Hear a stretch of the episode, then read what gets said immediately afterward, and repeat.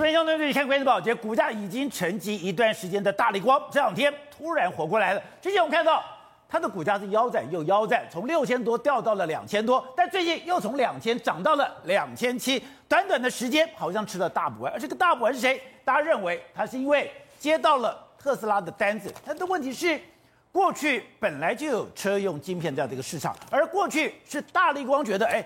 这个车用晶片，它的获利又不高。这个车用晶片，它技术门槛不也不高，甚至我如果进去的话，我不见得有很大的一个好处。所以大立光过去它是踌躇不前。那为什么大立光现在它要压进这样的一个市场，而压进这个市场又让它的股价大涨？现在我们可以看到，或许一个新的时代已经来临，因为现在的车子可能需要眼睛。现在需要眼睛，他才有办法判读。如果他有了眼睛之后，他就离自驾越来越近了。所以，如果现在汽车它需要眼睛，而大力光跟特斯拉两个人结合，会不会产生了一个革命的效果？如果两个结合真的会产生一个翻天覆地的大变的话，那就代表一个新的产业时代来临，而那个。才是可怕的利多。好，我们今天请到了宾对代表首位的财经专家黄授受，你好，大家好。好，这是美岛电视报董事长吴子嘉，大家好。好，第三位是时评李正浩，大家好。好，第四位是资深媒体人姚慧珍，大家好。好，第五位是资深媒体人王一德，大家好。好，第六位我们要特别介绍，第四我们节目的股市分析师陈维泰，维泰你好，大家好。好，走、so,，今天大立光哦又涨了，又大涨了，没错。刚才讲，哎，奇怪了，你已经沉寂一段时间，刚才讲嘛，以前股价曾经非常低迷的一段时间，没错。可是，一下。从两千跳到了两千七，一下涨了七百块钱，你说真的是吃了大补丸吗？对，吃到了特斯拉吗？可是以前，哎，你也离开特斯拉，对，为什么进去？对，难道时代不一样了吗？是，状况不一样了吗？当然时代不一样了。今天最大时代不一样是台股又创了新高，今天来到多少？一万八千五百二十六点，从一万点现在等一万五、一万八千五了。过几天的话，搞不好大家就可以看到一万九了。我跟大家讲。为什么这样？外资一直在买，外资我们的去年卖了五千亿之后，他现在开始两个交易日，他已经买了五百亿了。看看今天又买了两百五十七亿的这个数字。好，那当然他连十买了。对，那为什么一直买了？你看买到什么？台积电，台积电今天涨了这个三，呃，涨了三二十五块。那最后的时候，你看它这几天的时候一共涨了四十一块。四十一块是什么意思呢？它的市值这两天增加了一兆台币，一又多一兆，多了一兆，从十六兆到十七兆。那当然里面来说，我觉得这几天的亮点来说，就毫无疑问是大立光，因为大立光就如同宝杰讲了，最高涨到六千五，最低跌破两千，跌破两千之后，这几天又从不到两千，又了翻身来到两千七。那他告诉你一个什么？哎，或许呢，我们知道电动车要上眼睛、要上镜头的时代真的来临了。哦，那对大立光来说，当然是一个长线的大力多要展开。因为我们常讲，在整个过去的古代里面，对最重要的变化就是寒武纪大爆发。没错，因为那时候生物有了眼睛，才开始有了各种的分类。是的。现在汽车也要有眼睛吗？那汽车有眼睛之后，对，有怎样的变化呢？主导这个寒武纪大爆发的，在车子产业里面呢，是 Elon Musk。所以你看，特斯拉跟一般的车子不一样，人家都用所谓光达系统，它不是，它用的是摄像机镜头。它里面外面它就一定要有八个摄影机。你看，第一个、第二个、第三个、第四个、第五个、第六个、第七个，有八个，有前后主镜头、广角，各式各样的镜头，八个。而且呢，他就一一，他就说我未来不用放任何光达，我就是要这样做。这样做的话，我相信在自驾车的发展会速度更快。所以你说一般的车子，我是打雷达波出去，没错。然后呢，我来判断前面有什么样的状况。那通过雷达波回来，我再判读前面是狗啊、猫啊，或者栅栏，或者其他车子。没有，我现在就直接的眼睛。如果我的眼睛配合 AI，对，搞不好前面是狗是猫，我都知道了。而且每一台车你学习的会不太一样，因为每一台车你看到了完全不一样。所以你可能是哎，譬如说我在雪地里面，哎，我就习习惯开久的时候，我是可以看雪地的东西。那我在什么地方的话，我会更加因地制宜，所以这才有大爆发的影子嘛。对，你都是同一套系统的话，很难大爆发嘛。所以伊隆马斯克为什么要坚决要用这个？他其实是用这个生物学的这个概念啊，或用这个概念来用在这个电动车里面。那的确对伊隆马斯克来讲的话，今年呃去年的这个特斯拉的交车真的非常好。你看，从五不到五十万辆，去年已经跳到九十万辆，今年预估呢可能到一百三十到一百四十万，都是倍数成长。所以为什么他的为什么大力光要卡着特斯拉？因为他也看到了这个商机啊。你这样用，哎，假设有一天你试想，有一天特斯拉一年可以卖到两千万的时候，哎，对大力光来说，那是何等的一个大补丸呢？而且我们现在看到特斯拉现在有试出的影片里面，也就是它画面是哎。它的镜头真的已经可以有眼睛的功能。没错，事实上你看这个画面，这个画面是什么？如果你用过去光打这样来说的话，这种很瘦小的人呢，其实光打未必判断得出来，因为你可能在这个光打的判断里面，你就是一个小小的一个点。但是我用视觉的话来说的话，我可以很明显的看出来，那就是一个人。所以这就是你看，伊隆马斯克就说，你看他自己推文就说，哎，雷达很难发小发现到瘦小的行人，但是特斯拉视觉很容易就看得到。也就是说，我们人的视觉绝对可以看得非常清楚。有时候雷达，如果你判断久的时候，它其实判断不出来很多很类似的东西。其实你判断像我们这样，不是说像很多颜色，其实你如果用雷达判断，它也不见得判断得出来。但是它还可以分辨颜色。你用人的眼睛当然是可以看得出来嘛。所以你知道它为什么要这个样子？所以你知道特斯拉的车子呢，就经过美国的这个保险协会说，它是 Model Y 是最最适合、最安全的这个评价。为什么？因为它的里面的一些自驾系统、视觉系统的确都是相当的较这个尖端的一个状况。而且刚刚讲的。它八个镜头是都有作用，当然前面的一号是窄角主景，然后呢，我有广角，我还有侧面，对，我连后方都有。对，你看它，它都打出这个光束之后，增加它的这个视野嘛。一号是近距，一号是这个前窄角。二号是这个最主要的镜头，三号是广角，然后包括说侧面啊，还有这个看旁边，还有看后面，他就是打出这个这个他的视角之后去看，然后透过这个八个镜头来看我周边的所有东西，然后汇整到他的 AI 人工智慧去不断的深度的这个学习。所以它这个其实有一个什么样重要的地方呢？你看有时候我们在开车的时候，开到这个雾景里面来说，其实你会看的不太清楚。哦，如果你用雷达去扫的时候，因为雷达波会有那种，如果你起大雾或者天气会有干扰。可是如果你用这个特斯拉的这个视觉来说，它一初期初期他可能学习不够快，但是他慢慢学习之后，他会越来越好。哦、所以很多人就说，哎、欸，我用这个系统来说，你可以看到，我们可以看到这个镜头旁边有这个三个小镜头，对，三个小镜头你圈圈起来，那个就是他在判断说那个是什么，那个是什么，那个是什么。他不断的在扫这个过去的时候，就知道这些像这些车啊、人啊什么各式各样，我怎么样要减速的各式各样的东西，他完全都可以判断的出来。因为我们从 AlphaGo 里面去学围棋，就这样。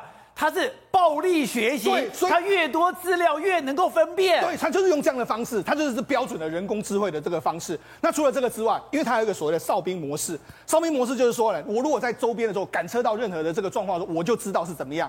所以为什么这个很重要？那之前英国曾经发生过一件事，一个富人呢，因为他的这个车子啊旁边特特斯拉跟他停得太近，那导致说他门开得很。不好开，对，就让他做了什么事吗？他什么事？他居然就拿着这个钥匙圈啊，去刮他特斯拉，刮他的车，房间特斯拉这个车子，就要刮这个车子的时候，宝杰，那发生什么事吗？对啊，这个特斯拉的车主的车主呢，他启动，你看，因为他门打不开嘛，他觉得说你这个跟我离得太近了，我就觉得不爽。你看他，他就偷偷的去刮他的车，你看他，你看只框框起来的地方，你看手有没有？有个手这边刮他的车啊，用手后面偷偷刮，他想说。他想说这个是神不知鬼不觉，对没有人会发现嘛。你镜，就算你有镜头发现，你也不会发现到。但是没想到呢，特斯拉有旁边的镜头，对不对？他旁边的镜头，他就记录下了你的这个所有的罪行。他现在不爽，对，现在偷偷刮手，你看手手的那个地方偷偷的刮，对，那这样。这个东西呢，就是有特斯拉的这个哨兵模式，它的镜头旁边镜头有照到，这是特斯拉自己的镜头拍到的。对，所以他就变成是说，他要赔判大概约莫是新台币四万块。啊、所以这你知道它的这个功能之强大，就是你就觉得说，哇，难怪他要这么多镜头。哎，难怪就说。看特斯拉的一个环境照照，拍的我的四周我都可以看得很清楚，而且它可以拍得非常非常的仔细。好，那除了这个之外，我们就讲嘛，大雾大雨的这个状况之下，其实它现在也都慢慢能够克服。另外一个，特斯拉还有一个神秘的科技，那特斯拉外面有镜头之外，它里面其实还有个镜头，但里面这个镜头到底要做什么，没有人知道。就某一次的时候，哎，就有一个骇客了，他就说，那到底是什么东西？就让他破解之后，嘿，他居然破解之后，他说这个镜头照出来是这样一个画面。哦，这其实在车内晚上的时候，哎，拍的还蛮仔细的哦。就后来他发现是什么？特斯拉后来自己承认，就说，哎。我这个叫做 NN 的这个神经网络系统，那这个是要做什么呢？我就可以用来追踪，譬如说你的眼睛是不是有打打哈欠啊，眼睛闭起来啦，或者说你的这个手这个头部是不是已经在晃头晃脑，我都可以判断得出来。如果你真的这样的时候，我就会给你踩刹车，我就会警告你。所以这个这个功能它是没原本原本没有开放，后来就说，哎、欸，我们的确是有这样的一个功能。所以它后来还有非常非常多的各式各样的这个功能都一一的被它展开。所以你说我外面有八个，我里面还有神秘镜头。你想说，那这跟特跟这个大立光有什么关系？我跟他讲，事实上这些所谓的镜头里面的这个东西来说的话，我们要事实上你要精准度的时候，你必须要用很多面的这个镜片把它叠起来，哦，这样你的精准度会越来越精准。譬如说我们现在手机，手机用的都是七 P、八 P 的这个镜头，我们要缩放都很容易，那就要多多多重这个镜片。但是你车用呢，车用的时候呢，你外面必须要用玻璃。就是说你因为你我们知道天气有时候要防刮防热，你就要用玻璃，所以它的镜头是玻璃加塑胶的组合。那过去一段时间里面来说，大力光为什么不做？大力光说：“哎呦，这个玻璃我玻璃我要跟人家买玻璃回来，然后再加上我这个镜头，我这个不好赚，倒不如我专心的赚苹果的这个订单就好。”但是现在不一样，现在为什么不一样？因为第一个，它过去大力光的所谓六 P 的这个镜头呢，现在被人家需要，车用需要这样。因为车用，我们刚才看到，车要车子需要我们刚才看到所有的镜头里面，你是不是要更精准？对我要能够看得非常非常精准，大到小都能看得很清楚。因为我等于说我要跟人的眼睛一样准确，所以我就可能未来会有什么六 P、七 P，可能都会用到所用到所谓的车用的镜头上面，因为我要看得更精准，缩放那些都要更大的时候，我就要这样。但是呢，这就是大力光的强项哦。所以它为什么？所以因为它的精准度都一向比人家更高，而且我们曾经讲过一件事，就是你的精准度的时候是在所谓的公差的问题。对，你这样堆叠起来的时候，你要很精准的时候，就是你公差要非常小。那呢，八这个八年前的时候，公差是五纳米，那现在的公差是零点三微米，但是大立光是零点一微米，也就是说它的公差非常精准。哎，我跟大家讲，所有镜头商里面，大立光的公差最低，而且我最小。我问大家一个问题：你觉得是手机镜头要公差比较小，还是要车用镜头公差比较小？当然是车用镜头，因为车用镜头是攸关你的生命安全问题。所以为什么大力光它能够后来有可有机会后来居上？因为我可以把这些技术呢用在我的原本可能被放弃的。我就懂了。大力光本来不想进到车用，是因为你车用非常低阶，对我进去我无利可图，我也赚不到什么钱，是而且我没有很强的竞争优势。可是如果说特斯拉，你现在去看待这个镜头，对。是把它当成人类的眼睛的话，那就不一样了。对，所以呢，他就说模具才是真正的光学镜头的底气嘛。那他现在这个对大力光来说绝对是这样。你大力你的特斯拉你要用的跟人眼一样，不好意思，你就用我大力光的镜头吧，我可以保证给你最好的感觉跟最好的这个视觉。所以为什么他突然之间，林恩平突然插进来了？突然敲他插进来的原因，主要就在这个地方。再加上说，其实对大力光来讲的话，过去几年其实对大力光真的很不很不幸。因为它最重要的客户叫华为，就华为呢，手机也几乎从几千万辆到一到快要零了，那他怎么办？他找不出其他的这个合作伙伴。另外一个就是手机的这个镜头的成长率非常非常低，你看它的成长性已经开始趋缓了。对，但你反观车用镜头是开始，而且未来有可能会大爆发。如如同这个特斯拉的讲的嘛，未来几年大爆发，那它的镜头绝对大爆发。所以为什么林恩平会突然之间觉得说，那我们应该跨入这个手这个所谓的车用的镜头？难怪去年十一月他大买裤衩。对，所以这个对他他来讲的话是一个非常重要一件事。所以你看他其实布局的时间非常非常早。你看从二零一七年就是买地，然后二零二一年完工之后，他就宣去年的时候宣布跟 Model Y 跟 Model 呃去年的时候这个特斯拉说 Model 三跟 Model Y 要做所谓的全车的镜头测试。你看他马上就说，哎，我们已经开始通过特斯拉的认证。可能在今年就开始出货，所以告诉你一件什么事：大立光是一个重新的开始，它或许能够搭上这个伊隆马斯克所主导的电动车的所谓的寒武纪大爆发。那希望林恩平呢，当然希望大立光也能够跟上这一股旋风。好，正好刚刚讲到的，未来世界最大的改变，一个最重要的基础就是电动车。电动车会改变所有的能源的形态，可是电动车里面最终极的，你要自驾车。你真的要自驾车的那个系统的话，你一定要有眼睛吗？你一定要很好的镜头吗？而且你要非常准确的镜头吗？其实我那个时候在念书的时候，自驾本来就有两个概念。如果是雷达跟光的话，你的全国或者说全球的所有基础建设要全部改变。你的红绿灯要放出一个讯号，让你的车子知道现在是红灯了，那就变成是非常大的投资。可是如果在不改变现有基础建设的前提之下，那就是现在用镜头，用镜头才是最简单的道理。所以你看，它变红灯，我镜头判断出红灯，我知道要。你是学这个的？对。然后呢，竖线，我怎么知道这边竖线？现在有一些是可以做做电脑，我把全世界都置置入嘛。可最简单的，它旁边有个牌子啊，牌子写四十，我就知道开四十，这是最简单的。所以其实特斯拉讲的很清楚，视觉。他认为才是未来的主流，而且现在看得出来说，自驾车已经迫在眉睫了。昨天你就特别介绍，现在连 Google 都急着要让自家，所以谁掌握自驾车的技术？谁才是赢家？没有错，而且大家互相都在压不同的东西哦。因为我们现在看这个所谓 Google 这个自驾车，因为我没有去 study 它里面真的原理是什么，可看起来你看它是有视觉系统，所以说其实你是可以看到它后面这个 iPad 是有显示前面是有所谓公车，然后有车流等等，所以它有某种程度的视觉系统，它可能视觉跟雷达互用。可现在去试驾这个所谓 Google 这个完全无人计程车的状况哦，虽然做的还不错，而且蛮安全的，可它有个大问题，就是说它他们的试驾完后说，他开的有点太猛了，哦，就是车子比人还凶啊，就是你看起来没事的时候，它就往往往旁边切，然后要上交道确定 OK，他就上交道，可一般人开车不会这样子。这时候我们在写城市是什么，哎，城市的功力就很重要，就写的不够 smooth。就不够柔顺，这不够柔顺。比如我们坐电梯，坐电梯快是一回事，但坐电梯到很快的时候，比如你坐一零一的电梯哦，到八十几层、九十几层的时候，它很缓慢的开始降速，让你很稳的定在一百零一层。那也是城市写的好，可是现在看起来是 Google 在做城市的部分的时候没有写那么好，所以说它会非常非常快，非常非常快，然后呢很强硬、很坚硬、很生硬。可是特斯拉，不管它写城市是强项啊，很厉害吗？对，你做过特斯拉的自驾之后，会发现说它其实很多状况的时候其实是很 smooth，而且它跟人的感觉是很贴近的，这就是特斯拉的厉害的地方。为什么？因为其实特斯拉这个做视觉，很多车厂都知道，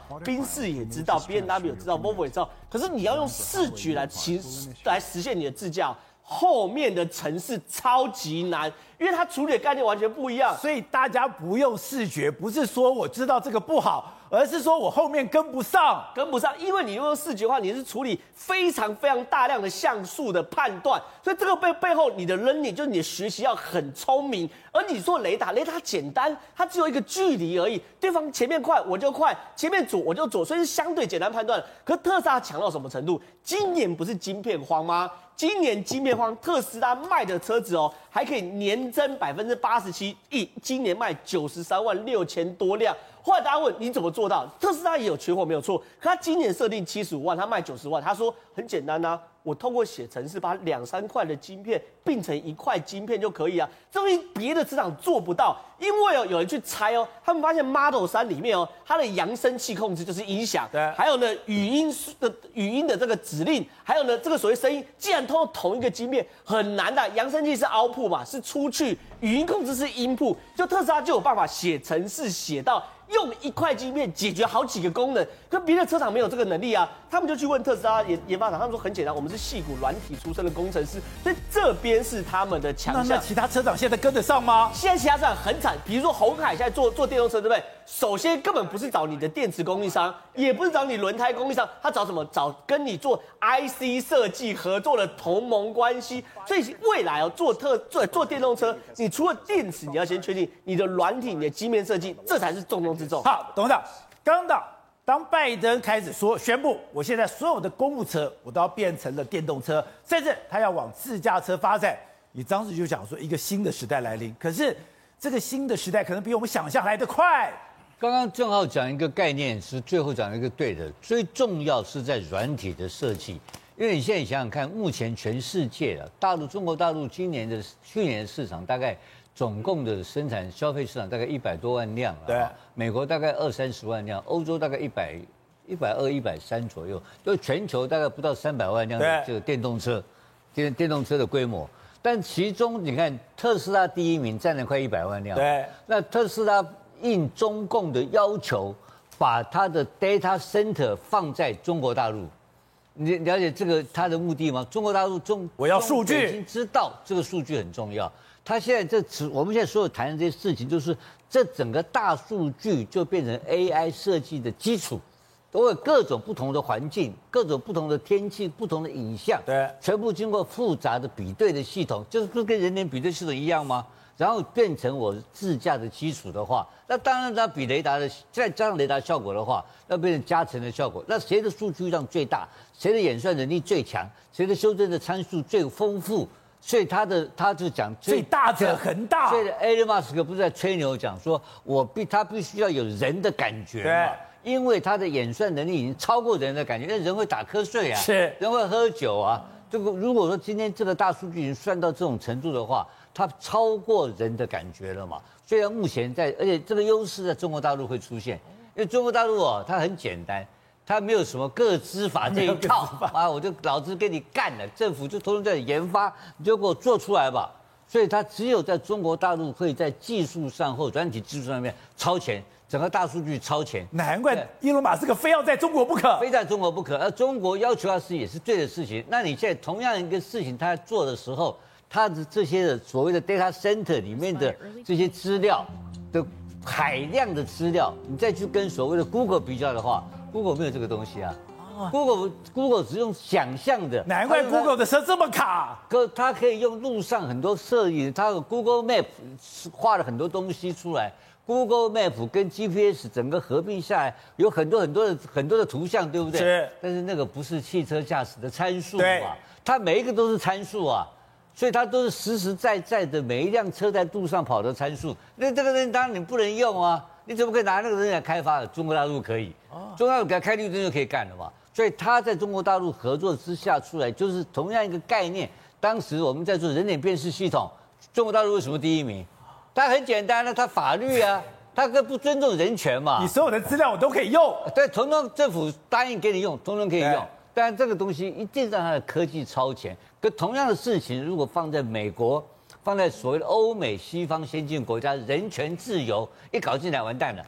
这一定要落后嘛，因为你没有办法像他用的那么顺利。因为刚刚世聪已经看到了，你看它有的是下雨的环境啊，它有的是雪地的环境，它有各种奇奇怪怪的状况都会发生。所以我觉得这个后面，哎，郭台铭也讲过一句话，你记不记得？郭台铭讲过。未来的决战的因素是在软体，软体不是在硬体啊。所以台定义工厂是软体定义工厂，是软体定义工厂。所以软体决定胜负。所以因此我们现在下个，你看到我们这一波半导体结束之后的同时，在进入决战的东西，决战的条件就是台湾的软体设计能力能不能在世界上领导全球，能够能够名列前茅，这是我们的决胜的关键点。好，唯泰。刚刚看到今天大力光又大涨了，在大涨的时候，很多人看，哎，他可能吃到大补丸嘛，他吃到了一个大单。可以说不是，其实真正的关键是，是不是一个新的时代来临？为什么大力光愿意跟特斯拉合作？现在这个合作会产生什么样化学变化？这才是大家要注意的。好，我想时势造英雄啦，哦，因为其实就像刚刚宝杰所说的，现在电动车他们都要加装眼睛，眼睛，眼睛，对，好，那眼睛就是我们所谓的一个这个我们说的 monitor，我们就要这个呃这个镜头。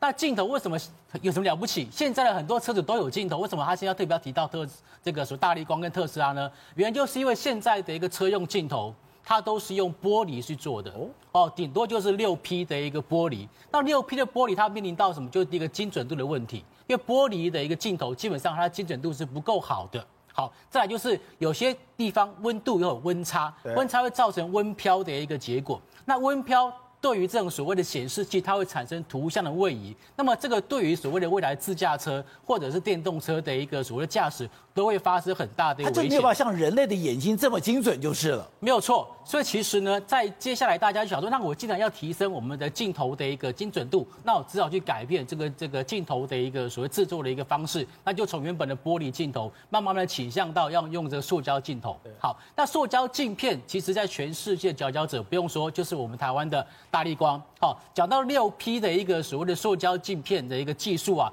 基本上大立光早在二零一四年，它就已经有这个独家生产六 P 塑胶镜片的一个能力了。那么它的对手基本上还落后它大概在一点五一一年到三年到四年不等的一个时间。对，所以当现在特斯拉它决定要用这个所谓的一个呃镜头来取代这个所谓雷达的时候，它当然第一个想到就是我们的大立光。那你刚刚讲到。可他的对手舜宇光学跟那些不是，他们也都六批都进都进来了吗？他们虽然说六批已经进来，但是他的这个技术远远落后于大力光，大概两年甚至到四年的时间。而且我们看到特斯拉的那个车子，它有八个镜头，里面还有镜头。现在镜头对我的安全或者对我的整个驾驶的感觉这么重要吗？没有错，因为现在可以观察到，在整个这个电动车，它未来会是属于一个自驾车的一个阶段。那特斯拉想要更进一步的提升这个市占率，要超越宾士，要超越 Beamer，基本上它就一定要提升它的电子镜头这方面的一个技术。好，那在新的时代里面，刚刚讲的说镜头，哎，电动车时代真的要来的话，嗯，那我还要注意什么东西嘞？好，当然，其实目前大家最关心是说，到接下来这个大立光的股价到底会有什么样的发展？那我们看一下，在最近的这个大立光的一个股价的一个变化，从这个去年第四季的一千九百多块，现在来到两千七百多块。那么为什么会有这样子的发展？主要原因就是因为，事实上他在第三季的法说会的时候，基本上他就有跟所有法人说两件事情很重要。第一个就是他打算要重新回到车用市场。第二个就是说，还它未来的一个出货可能会用这个镜头模组的方式做出货。可是这两件事情，法人基本上都充耳不闻，都当作没听到。为什么？因为其实基本上以前大立光它就有做过车用市场，但没有做成功嘛。对，大家都不觉得是一个很重要的事情。可是呢，林恩斌董事长他就慢慢默默去做一个布局跟耕耘。他在这个十月初的这个法说会完之后，我们看到。这个法人对给他的一个评价，基本上百分之五十以上都是给予中立平等，甚至高盛证券还给他卖出平等，卖出卖出平等，而且目标价只给到一千七百五十七块。那可能就是因为这样子的一个动作，导致了这个大立光他决定要实施他的一个库藏股的动作。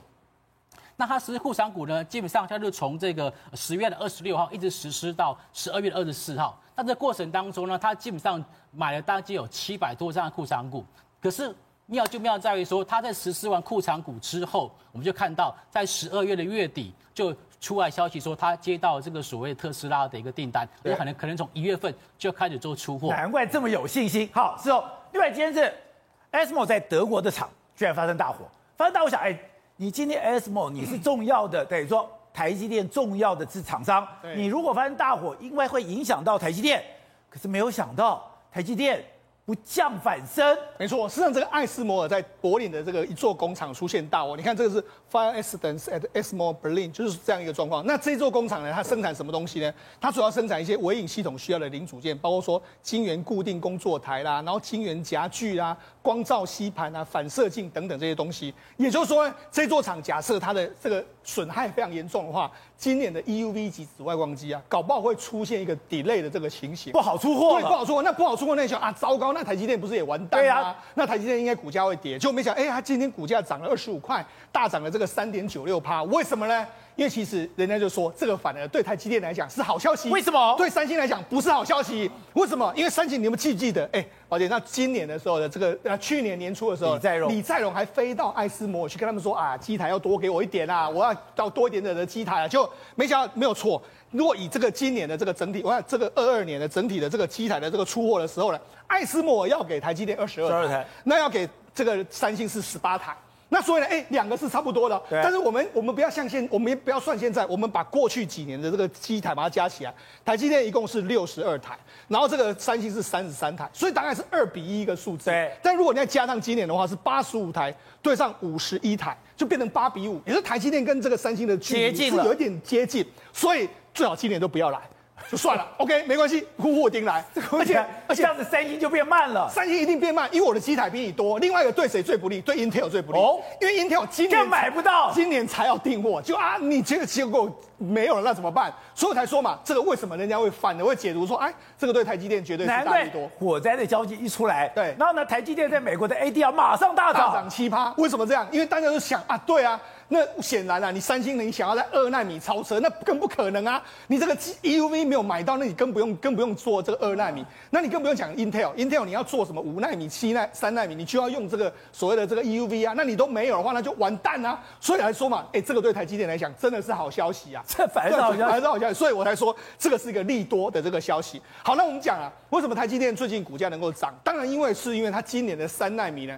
都还没有量产，但是已经客户都到了。你看，目前最主要的客户包括说像苹果啦、Intel 啦、超微、高通啦、联发科、博通，还有迈威尔等等的这些公司。所以也就是因为你看，它三纳米都还没有正式量产哦，就你看，它马上就说，哎，我要在高雄再盖一个三纳米的厂。对，也就显然了，它目前的三纳米的这个订单已经爆到他自己都无法想象的状况，所以还没有第一批都还没量产，我就已经准备在盖第二座厂，你就知道显见这个市场需求到底是有多畅旺的一个程度。